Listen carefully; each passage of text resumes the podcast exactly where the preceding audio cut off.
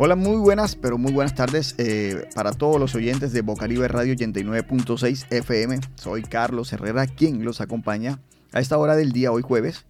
Como habitualmente lo hacemos todos los jueves a las 4 de la tarde, estamos aquí en Misión de Líder para hablar sobre desarrollo, emprendimiento, liderazgo y por supuesto superación personal. Quiero darle eh, la bienvenida a todos los oyentes que se sintonizan a esta hora aquí en los 89.6 FM y por supuesto agradecerle a Laura Senior que nos acompaña en el máster de Bocaribe Radio. Yo soy Carlos Herrera quien nos acompaña a esta hora en Misión de Líder.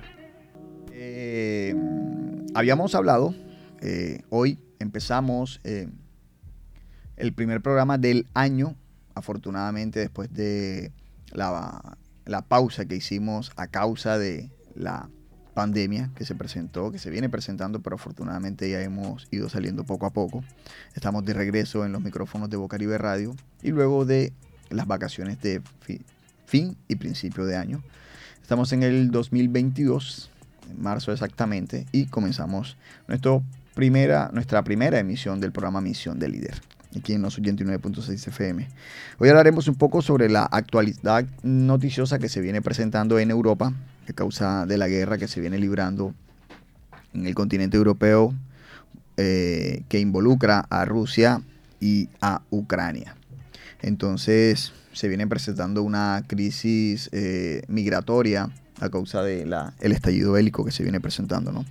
Entonces hablaremos un poco sobre eso, de los datos estadísticos que se vienen presentando y también tocaremos un poco sobre la crisis migratoria que afecta a Colombia, exactamente al departamento del Atlántico en Barranquilla. También tenemos una situación que se viene eh, mejorando día tras día, pero aún así eh, la idea es que este, este, esta población de la que vamos a hablar reciba un poco más de, de ojos sobre ellos, de ayuda, y que se pueda solucionar el tema migratorio en el territorio colombiano. Ya todos sabemos la situación que se viene presentando en Venezuela, pero de eso no estaremos hablando hoy. Ya eso ya es un tema que ya viene demasiado trillado, pero nosotros queremos hablar un poco sobre lo que estamos viviendo en Barranquilla exactamente.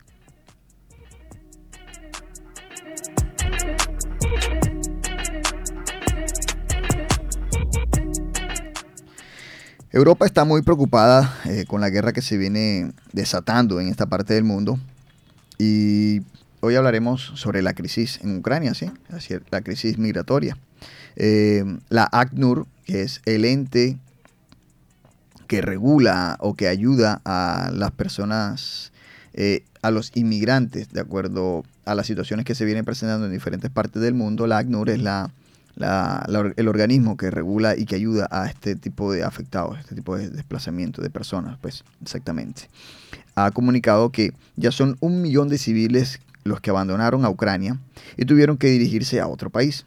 Polonia exactamente, con más de 575 mil personas, es el país que más ucranianos está acobijando. A esto se suman los desplazamientos internos, que ya son 2 millones de personas que debieron abandonar sus hogares.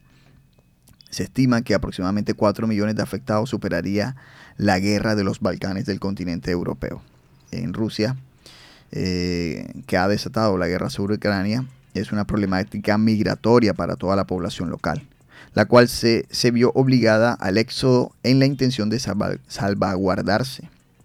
Este jueves, el alto comisionado de las Naciones Unidas para los Refugiados, el ente abogado de la protección de migrantes en todo el mundo, la ACNUR, notificó que ya son un millón los ucranianos que se trasladaron a otros países. En estos últimos siete días hemos sido testigos del éxodo de un millón de refugiados de Ucrania a los países vecinos, manifestó, manifestó en Twitter el alto comisionado Filippo Grandi. Para muchos millones más dentro de Ucrania es hora de que las armas se callen para que se pueda brindar asistencia humanitaria que salve vidas, agregó el comisionado Filippo Grandi. En los próximos días también se, se, notificó se estará haciendo evaluación presencial y garantizando el apoyo en la situación en los países como Rumanía, Moldavia y Polonia, que son las tres naciones que más están recibiendo ciudadanos del país de Ucrania. Este último, Polonia, es de lejos el más afectado por la ola migratoria de ucranianos. Del millón de personas que han salido del país, más de, más de 575 mil 575 mil personas han cruzado las fronteras polacas. Iba a decir pesos. Me equivoqué.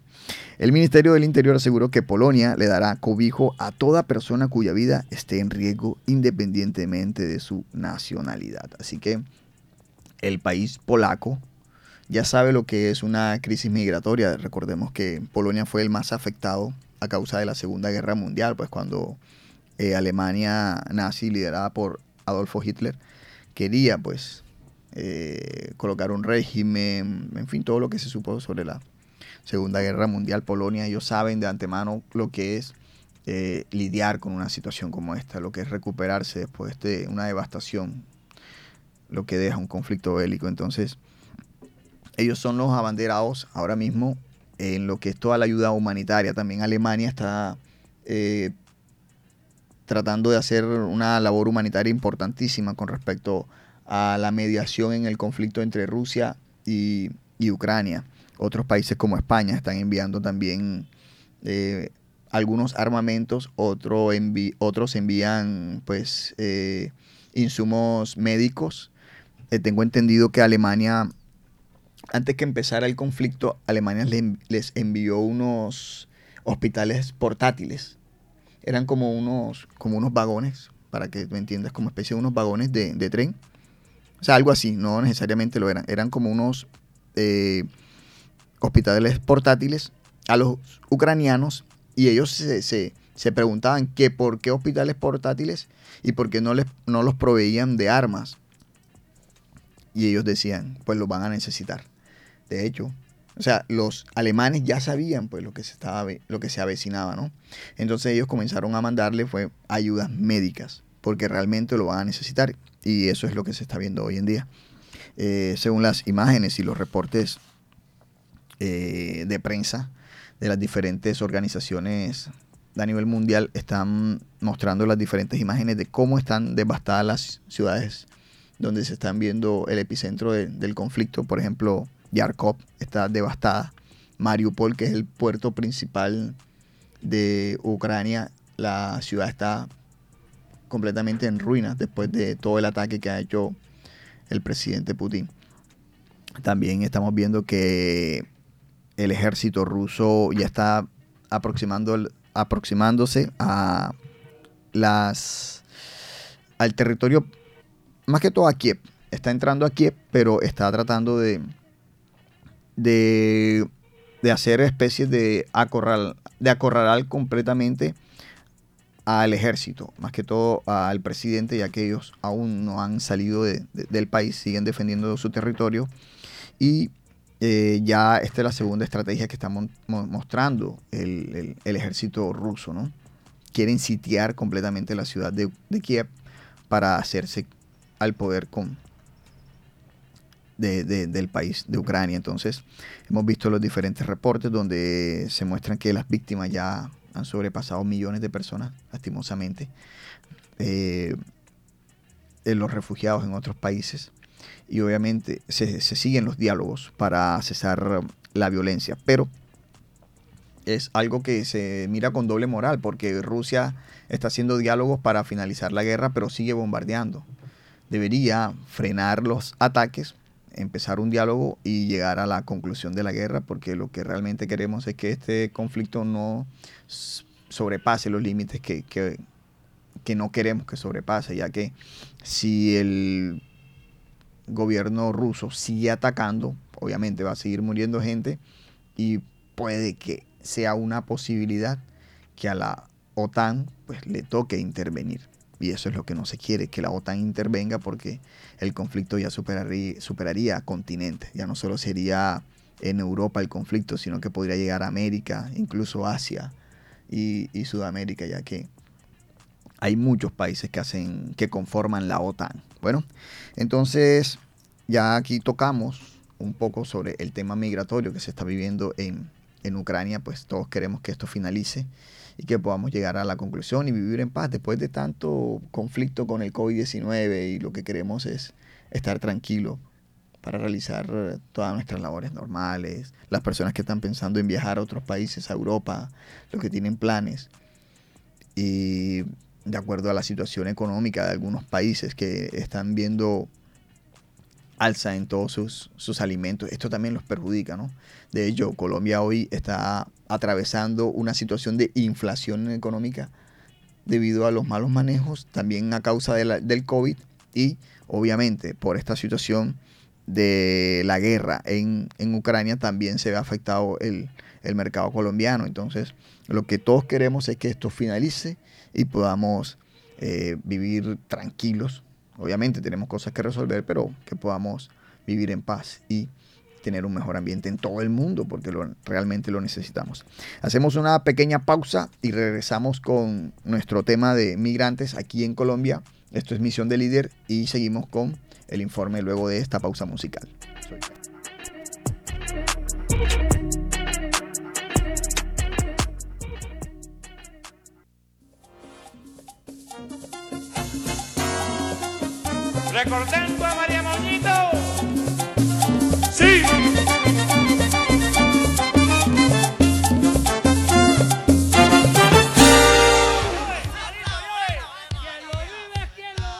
traigo un palito para Barranquilla, pa' que los congos se me rasquen las costillas.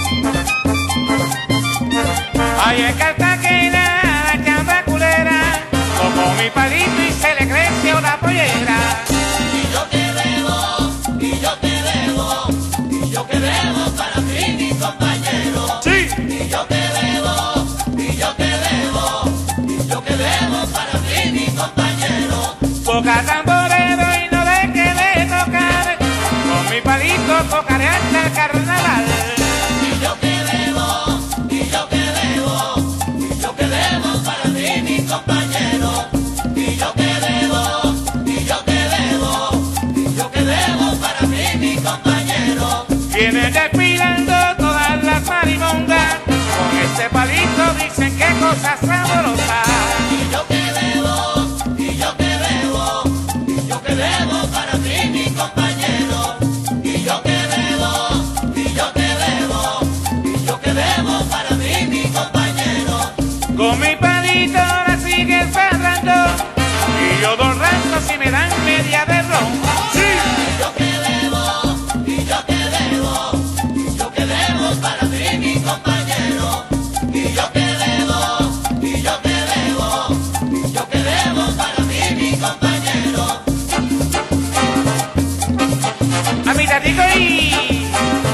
Bien.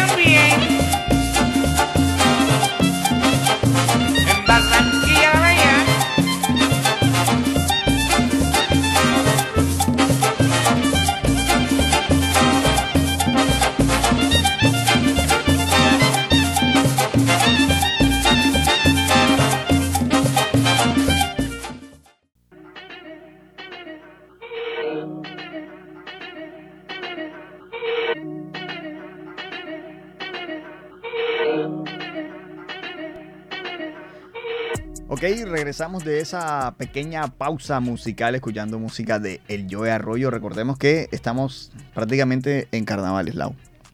Dicen que el 26, eh, la semana del 26, sí, la próxima semana, ya empiezan los carnavales en Barranquilla.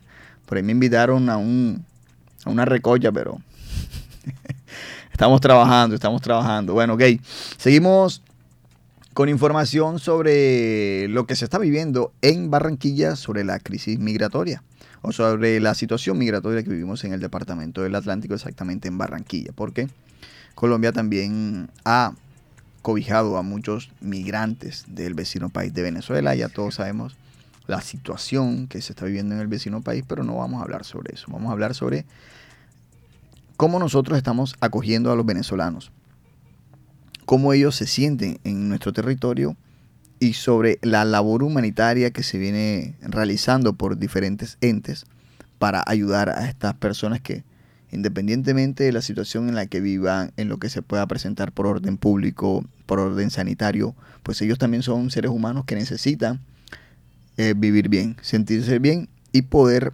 eh, desarrollarse plenamente, porque todos los seres humanos lo necesitamos. Entonces, aquí en Misión del Líder resaltamos todo lo que es ayudar a la comunidad, lo que es crear un entorno y propiciar un buen ambiente para que las otras personas se puedan sentir bien. Entonces, si usted también hace parte de ese pensamiento, quédese conectado a los 89.6 FM de Bocaribe Radio y escuche Misión del Líder. Compartan Misión del Líder y hágase un líder también. Eh, síganos en las redes sociales en arroba Misión del Líder 89.6 FM en Instagram, Carlos Herrera, quien soy yo, también aparezco en Instagram, en Facebook y en YouTube como arroba Carlos Herrera Líder. Ahí me pueden contactar, le dan seguir y yo estaré eh, compartiendo con ustedes información sobre desarrollo, emprendimiento, liderazgo y superación personal. Y también suscríbase a nuestro canal de YouTube, Misión del Líder, donde estamos eh, subiendo crónicas de reportajes que estamos haciendo a diferentes lugares de- del Atlántico, también podcast y entrevistas con diferentes emprendedores. Así que después de esa pequeña pausa seguimos con el programa de hoy hablando sobre los inmigrantes. Pues nosotros eh, decidimos hacer una, un recorrido exactamente, un recorrido en una localidad aquí en el departamento de- del Atlántico en Barranquilla eh, llamada Villa Caracas, que es un asentamiento de inmigrantes venezolanos, como ustedes pueden imaginar, eh, donde se ubican diferentes familias, donde están alojados diferentes familias que día a día tratan de mejorar sus condiciones, pero también recibiendo la ayuda de otros entes como los religiosos Camilos, que están apoyando esta, a esta localidad de aquí de Barranquilla. Eh, en el día de hoy eh, vamos a transmitir las entrevistas que le realizamos a algunos habitantes y también tuvimos la participación, la cortesía de Marcos Montenegro, quien es compañero de aquí de Bocaribe Radio, con su programa de La Voz del Inmigrante. Sí, entonces él nos estará también acompañando. Vamos a escuchar la voz de él, vamos a escuchar la voz de los participantes y por ende también vamos a estar escuchando todo lo que es eh, los testimonios de estas personas. Eh, a continuación vamos a escuchar a Audrey Navarro, quien es eh, una persona encargada del el comedor comunitario infantil de Villa Caracas. ¿Qué es el, el comedor infantil? Pues un lugar donde se le brinda alimentos a aproximadamente 200 niños diariamente, de lunes a viernes. Los niños van, asisten, reciben una alimentación totalmente gratis. Obviamente esto va a garantizar que los nenes por lo menos puedan alimentarse bien y los papás tengan pues esa solvencia y esa ayuda, ¿no? Porque todos lo necesitan. Así que a continuación escuchemos la entrevista realizada por Marcos Montenegro y por supuesto Carlos Herrera a Audrey Navarro. Camilo acá tiene cobijado toda Villa Caracas, eh, ayudando a los niños y niñas con discapacidad. Desde ya, desde que comenzamos, ya hace tres años que comenzamos acá a trabajar en Villa Caracas. Y C. Camilo siempre ha estado aquí. Aparte del comedor, tiene toda Villa Caracas cobijada, ayudando a los niños con discapacidad. Pues estamos cobijando casi 1.300 casas actualmente. 1.300 casas de tres etapas, etapa 1, 2 y 3. Eh, bueno, se están hemos entregando 150 almuerzos. Eh, en muchas oportunidades 200 para niños de 3 a 10 años eh, con vulnerabilidad, eh, niños con desnutrición. eh, entre- venimos a las 11 de la mañana, 10 y media, 11 de la mañana, vamos a las 2 y media, 1 de la tarde. Ellos llegan, traen su plato, traen su vasito, almuerzan y se van. No, muy bonito ayudar a la gente, de pronto, eh, no todo, porque tampoco podemos cobijar todo, pero sí colaborarle de pronto con un plato de comida a un niño, eh, ellos felices, contentos. Eh, en algunos, algunas en algunos casos, algunas familias tienen hasta cuatro o tres niños, pero otros sí solamente eh, tienen un niño, eh, mujeres embarazadas también. A veces eh, han venido acá y se les ha colaborado por su, ¿Cuántas personas componen el, bueno, se encargan de la distribución de los alimentos, que trabajan? Bueno, tenemos a Alonso, que es el, que, el cocinero, Rosalba, que es la que nos ayuda en la cocina. Y los padres de, lo- de los niños nos colaboran. También es colaborador. Claro, nos colaboran, por lo menos estos que están acá, estos, lo- lo- los padres que tenemos aquí, eh, nos están colaborando por semana, se van turnando y nos colaboran en la sacada de las sillas, de las mesas, estar pendiente a la fila de los niños que vayan entrando. Y con respecto, la labor la hacen todos los días, de lunes a domingo, o tienen De lunes a viernes, de 10 y media a 2 y media, 1 de la tarde, dependiendo a qué hora. sábado y domingo ya ellos. Sábados y domingos no, solamente lunes a viernes. Claro, sí. Bueno, lo entiendo. Eh, no, muy contento por llegar y encontrar esto. Sí, hermosa labor del padre Cirilo. El padre siempre buscando ayudar al pobre, ayudar al necesitado. No simplemente aquí en Villa Caracas, en La Paz, en todos los barrios aledaños, ahí está el padre en la necesidad. Bueno, ahí pudimos escuchar la intervención, la entrevista de doña Audrey Navarro, que junto al señor Alonso, pues reparten los alimentos en el comedor comunitario infantil de Villa Caracas, donde se alimentan aproximadamente 200 niños diariamente.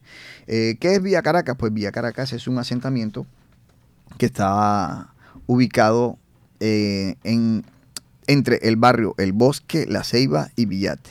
Tiene alrededor de 5 años de estar ubicado ahí. Su población aproximada es de 3.356 personas, repartida en 956 familias, donde el 80% son inmigrantes venezolanos. El otro 20% está repartido entre colombianos retornados de Venezuela y por supuesto también hoy se presenta una situación también complicada, colombianos sin hogar. O sea, no son solo personas que vienen de otros lugares, sino que incluso aquí en Barranquilla hay personas que no tienen dónde vivir y les, pues, debido a la situación, les toca ir a, a vivir acá. Entonces, ¿qué es un, qué es Villa Caracas? Es un lugar donde pues, se acumula una cantidad de personas y que están tratando de, pues, de vivir cómodamente en lo que se puede, ¿no? En este lugar anteriormente habían viviendas que fueron desalojadas ya que las declararon de alto riesgo debido a las condiciones naturales del entorno. ¿Por qué? Porque aquí se han presentado deslizamientos de tierra y esto hace que no se pueda habitar, ya que las casas se- se deterioran y se, y se pueden caer, puede haber un accidente, ¿no? Entonces, mediante la situación se fue presentando en Venezuela, las personas fueron llegando aquí, fueron haciendo viviendas, fueron eh, habituándose acá a este lugar. Ahora vamos también a escuchar a uno de los habitantes del sector. Ella, su nombre es Elianis Rodríguez. Ella es una persona que, que vive aquí, vive con su familia y nos va a contar un poco sobre lo que es vivir acá, cómo hacen para, para tener economía, eh, cómo se ayudan y también eh, lo agradecida que está de la ayuda que ha recibido por estar viviendo en este sector. Entonces, escuchemos a Elianis Rodríguez. Alianis, ¿cómo estás? Tú eres Bien. una pobladora de este asentamiento de Villa Caracas. ¿Cuánto Así. tiempo tienes tú eh, ocupando Villa Caracas? Casi dos años ya. Dos años acá. ya. ¿Tú estás aquí también con tu familia? Sí, mis hijos y mi esposo. ¿Cuántos hijos tienes? Cinco. Cinco hijos. ¿Hay alguno de esos cinco está gozando del servicio del comedor? Pues ya ahorita no, en estos momentos. Porque ya pasó el tiempo. Ya entiendo, tien- ¿no? tuvieron un año ahí. Ajá, ahora te pregunto una cosa. ¿Cómo crees tú, qué te dice tu corazón con respecto al proyecto este que nosotros hacemos parte, el proyecto Villa Caracas?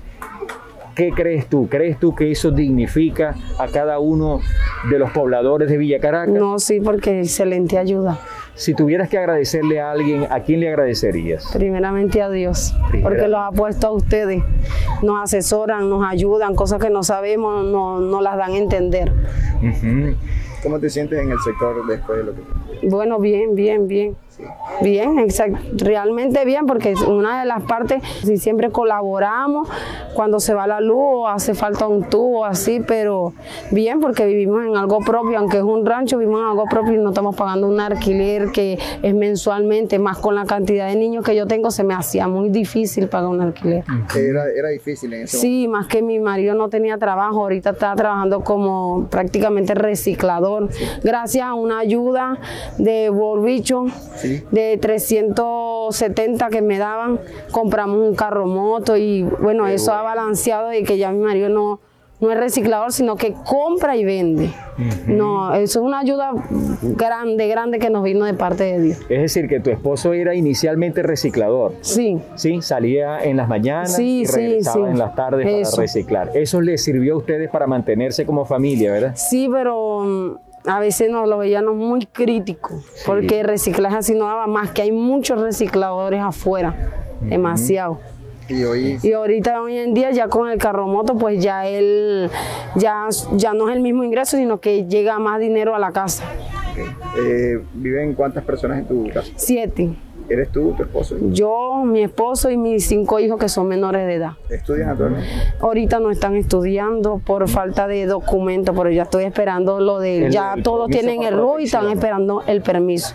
Ya todos ustedes en la familia hicieron el trámite del permiso por Sí. protección temporal. Sí. Es decir, están esperando el Están esperando el documento. Ya de mi casa lo tengo yo y mi hija de cuatro Qué años. Bueno, excelente. Faltan cuatro de mis familiares que vivimos, cuatro. ¿Y cómo crees tú que le ayuda a ustedes en la familia ese documento? de Primeramente, primeramente, que le pedía mucho a Dios era los estudios. Porque a mis hijos le piden el permiso, le piden esto y ya con eso ya ellos entran. Ya eh, con eso yo creo que es suficiente, aparte su partida de nacimiento y eso, ya ellos entran con el permiso permanente de 10 años, porque se vence en el 2031. Ujú. Y en los términos de la salud. En los términos de la salud también, porque tenemos el, el, El- pen- el el, ujú, ese, y la EPS. Ya por lo menos ya por ahí uno nada más lo que hace es pedir cita, lleva a los niños a control, a que los revise, y mi persona y mi esposo también. Han cambiado las condiciones. Sí, ya demasiado, súper bien, súper bien. Más, no, no, no pienso irme a Venezuela. Claro que sí. Bueno, un saludo Bueno, para gracias. el programa Misión de Líder. bueno, un saludo. Y a Misión de para Líder, la agradecida. voz del migrante también. Amén, sí, así es. Inmigración nos ha ayudado también bastante acá en Colombia, agradecida con este país. Ok, perfecto. Ahí pudimos escuchar todo lo que era, todo lo que es el testimonio de Alianis Rodríguez. Podemos escuchar una voz de una mujer que está muy contenta con toda la ayuda que se le ha prestado, que a pesar de las dificultades y de la situación un poco adversa, han recibido pues ayuda de, de gente que está dispuesta a ayudar, ¿cierto? Entonces, aquí en Misión de Líder resaltamos toda esa labor humanitaria de las personas que están vinculadas a este proyecto llamado Villa Caracas. A continuación también hablaremos, eh, hablamos también con eh, Servio quien es un joven habitante del sector, que nos cuenta también lo que es su, su aporte a la sociedad, lo que él hace, por lo cual se siente empoderado, como dice él, empoderado a seguir adelante, a ayudar a los demás. Así que a continuación eh, podemos escuchar la voz y el testimonio de Servio Valeso. Ok, estamos aquí con Servio Valeso, una persona un joven talento que hace parte del semillero comunicacional que Bocaribe Radio está promoviendo de la mano con las organizaciones internacionales como SAI, Abarroli, el tema de eh, Conectando Caminos por los Derechos, el, tema también de allá acá. Es decir, honestamente, Sergio Valés ha hecho un talen- una participación bien interesante como bailarín y él hace una coreografía bien interesante. ¿Cómo está, Servio? Hola, muy bien. Sergio, un saludo por ahí para el programa Misión de Líder que produce Bocaribe Radio. ¿Qué le dices tú a los jóvenes que son líderes y que también tienen esos talentos innatos eh, en pro de ellos mismos? Que nos empoderemos y que sigamos adelante demostrando cada día nuestros talentos y dando lo mejor de nosotros.